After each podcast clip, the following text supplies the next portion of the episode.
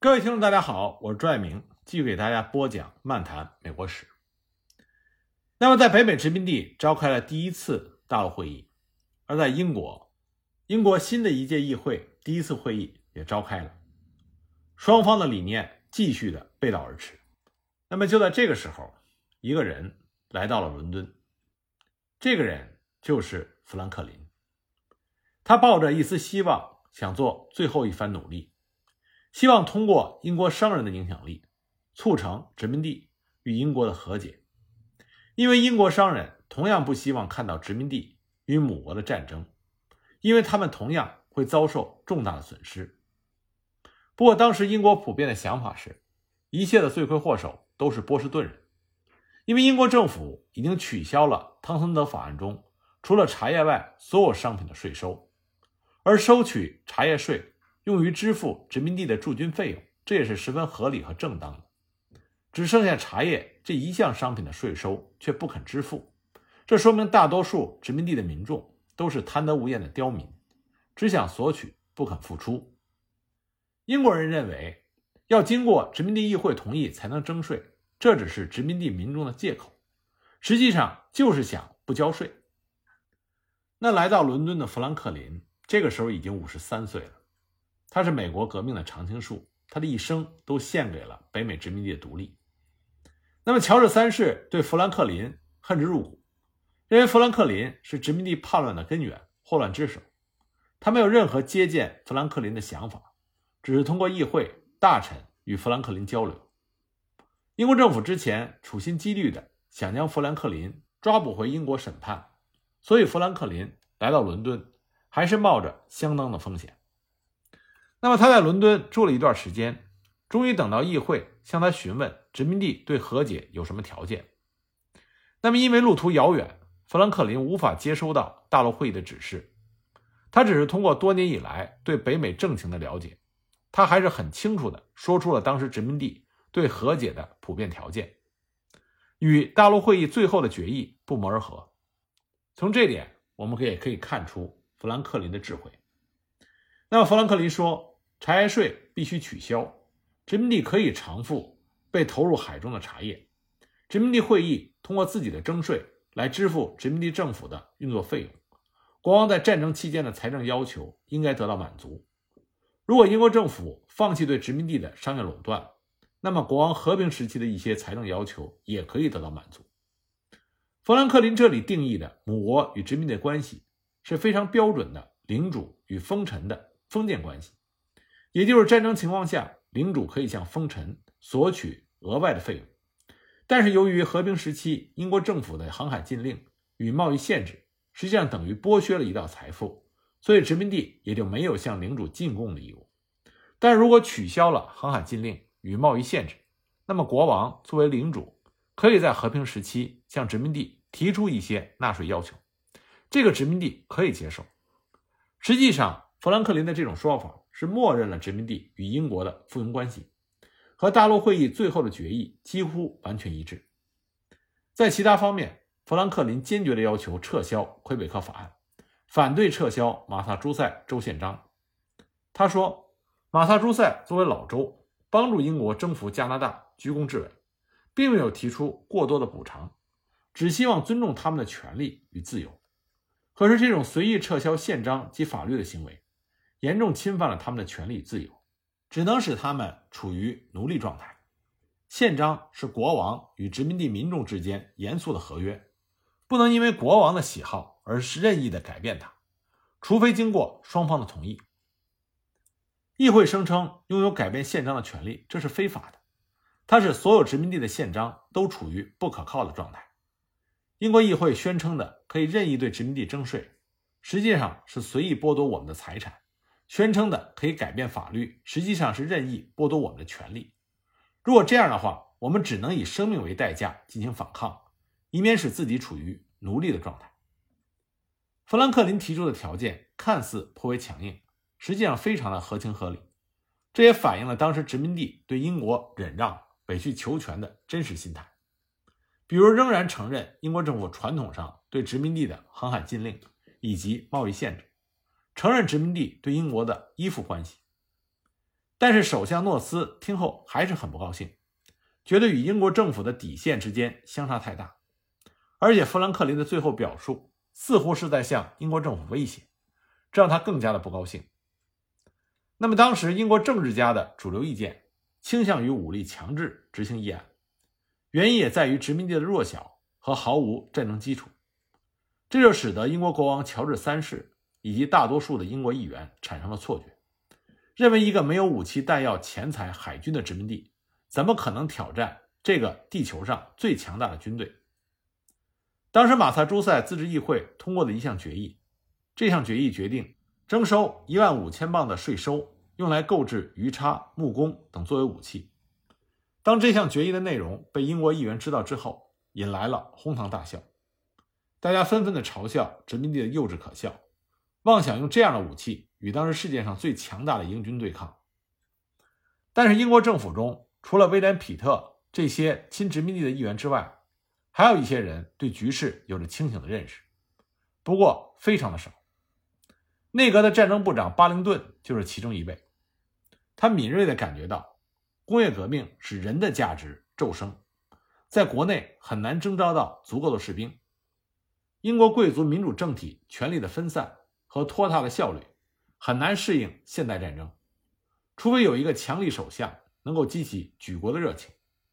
而且，贵族民主政体官僚制度的弊端也体现在军队中。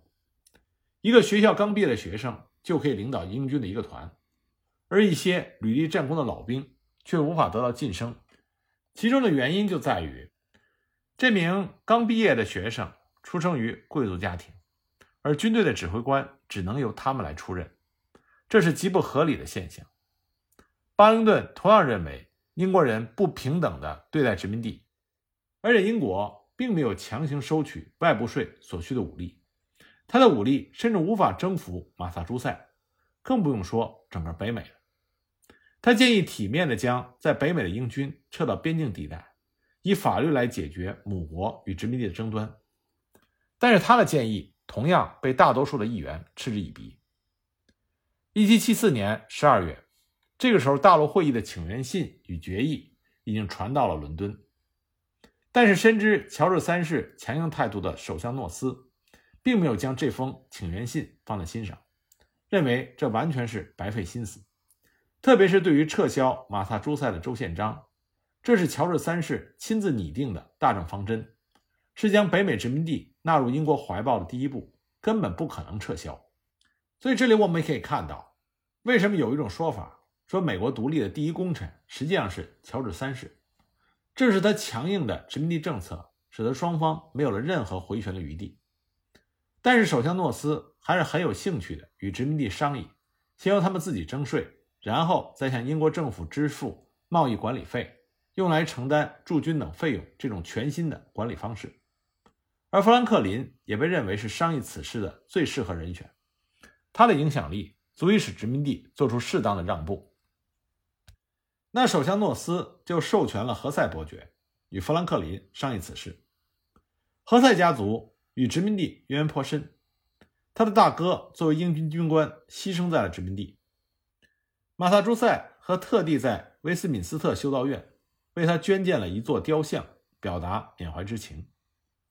那他的弟弟何塞将军也即将前往殖民地。担任北美英军总司令。那么，这个家族与殖民地有着血肉深情。那何塞也特地选择了圣诞之夜这个特殊的日子，与富兰克林坦诚交谈。那么，他对富兰克林说：“没有人比我们俩更适合调解母国与殖民地的矛盾了。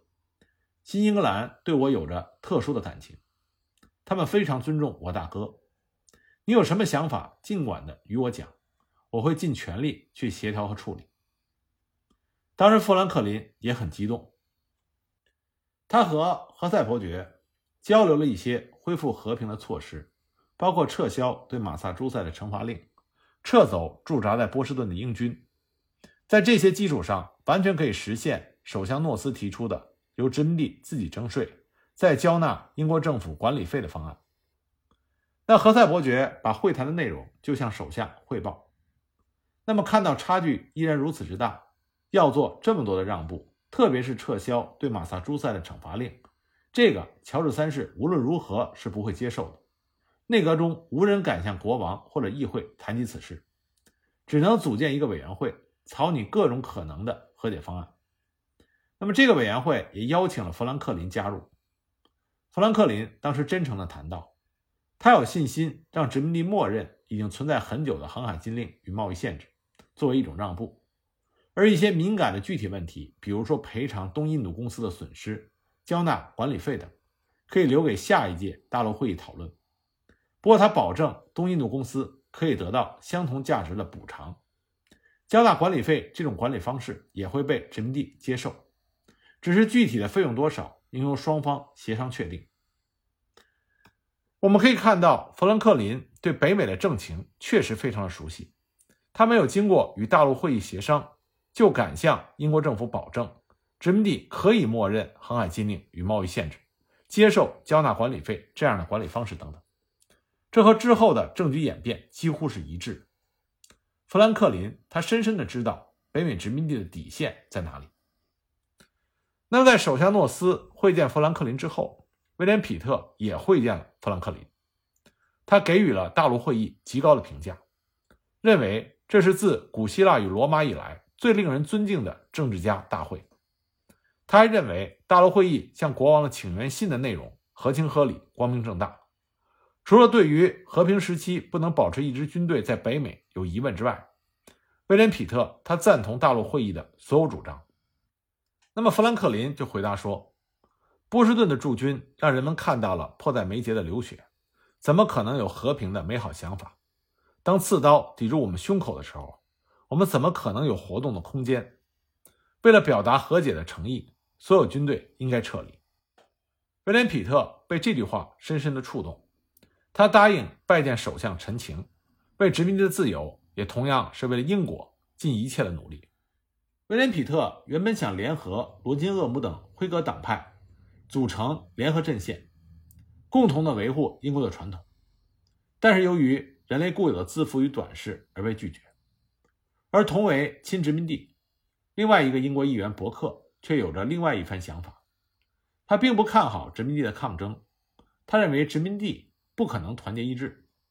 他同样认可英国议会对殖民地的绝对权威，只是应该让殖民地享有更多的自由。所以他认为能够决定北美未来的还是英国国内的党派。而罗金·厄姆与伯克的想法类似，仍然坚持自己主持通过的宣言法案，也就是同样坚持英国议会的绝对权威。面对这样的局面，威廉·皮特感到北美的局势危在旦夕。乔治三世的固执，大多数内阁成员迷信英国的武力，不满于首相诺斯的犹豫，正想将他挤出首相的位置。结果果然不出威廉·皮特所料，一月十二日，内阁召开了会议，拒绝以第一次大陆会议的请愿信作为和解的基础，同时还做出决定禁止英国与殖民地之间进行任何的贸易，宣布保王党外的其他人为叛国者与反叛者。这个决议原本是想造成殖民地内部的分裂，但是却成为独立战争的一个重要因素。英国内阁的这个决议也让我们看到，双方和解的可能性越来越小，越来越走向战争。那么，在马萨诸塞，马萨诸塞的州自治议会从英国方面临时解散议会，就已经预感到局势将会越来越恶化，内阁必然会影响新一届议会的选举。事实果然不出他们所料，第一届议会完全被内阁所控制，内阁将更加放心大胆的以自己的既定政策所运作。那么大陆会议一解散，塞缪尔·亚当斯立即从费城赶回了马萨诸塞参加自治议会，他还带来了大陆会议的决议，也带来了信心，整个北美殖民地将与马萨诸塞一起追求自由。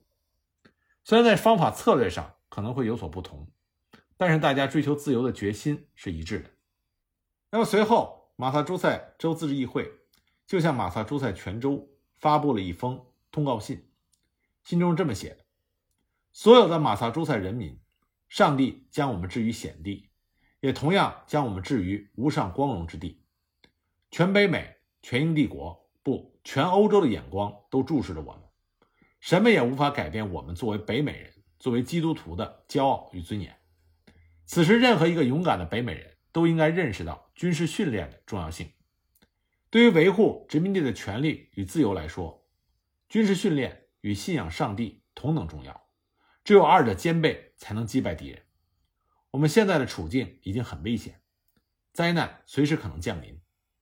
希望大家立即武装起来，一周至少保证三次军事训练。我们将与殖民地的自由共存亡。人在，自由在；人亡，自由亡。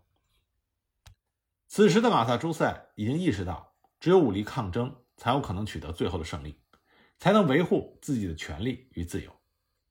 州自治议会已经鼓励大家购置、储藏武器弹药，进行军事训练。十二月十四日，星期三，在新罕布什尔的普利茅斯，当收到了来自波士顿的求助信之后，人们在大街上游行，直至聚集到四千人左右。然后他们来到港口入口的城堡，没收了英军守卫的武装，并且搬走了城堡中原本就属于他们的弹药。第二天，没有等大部队到来。大陆会议的代表约翰·沙利文就带领另外一些人解除了另外一个城堡的武装，并且缴获了一些武器弹药。这个时候，刚愎自用的乔治三世并没有意识到殖民地民众众志成城的洪流，也没有认识到这将是一股无坚不摧的力量。他仍然认为可以轻易地战胜这些散兵游勇。对于英军总司令盖特将军要求增加兵力的请愿信。乔治三世根本就不予理会，他认为盖特手上的三千英军完全可以征服殖民地。乔治三世只给盖特六百名士兵的补充，可这些士兵只能够补充病退与逃兵的人数。那么，时间来到了一七七五年的一月，英国伦敦，威廉·皮特的身体越来越差。一月二十日，上院召开了会议，威廉·皮特邀请富兰克林旁听议会的辩论。他向上院的议员隆重地介绍了富兰克林。当被提醒根据纪律外人不得进入会场的时候，他将富兰克林安排在会场外的席位旁听。紧接着，威廉·皮特就做了一次充满了智慧的发言。为挽救殖民地与英国母国的关系，威廉·皮特再一次做出了尝试。那么他在发言中都讲到了什么？我们下一集。再继续给大家讲。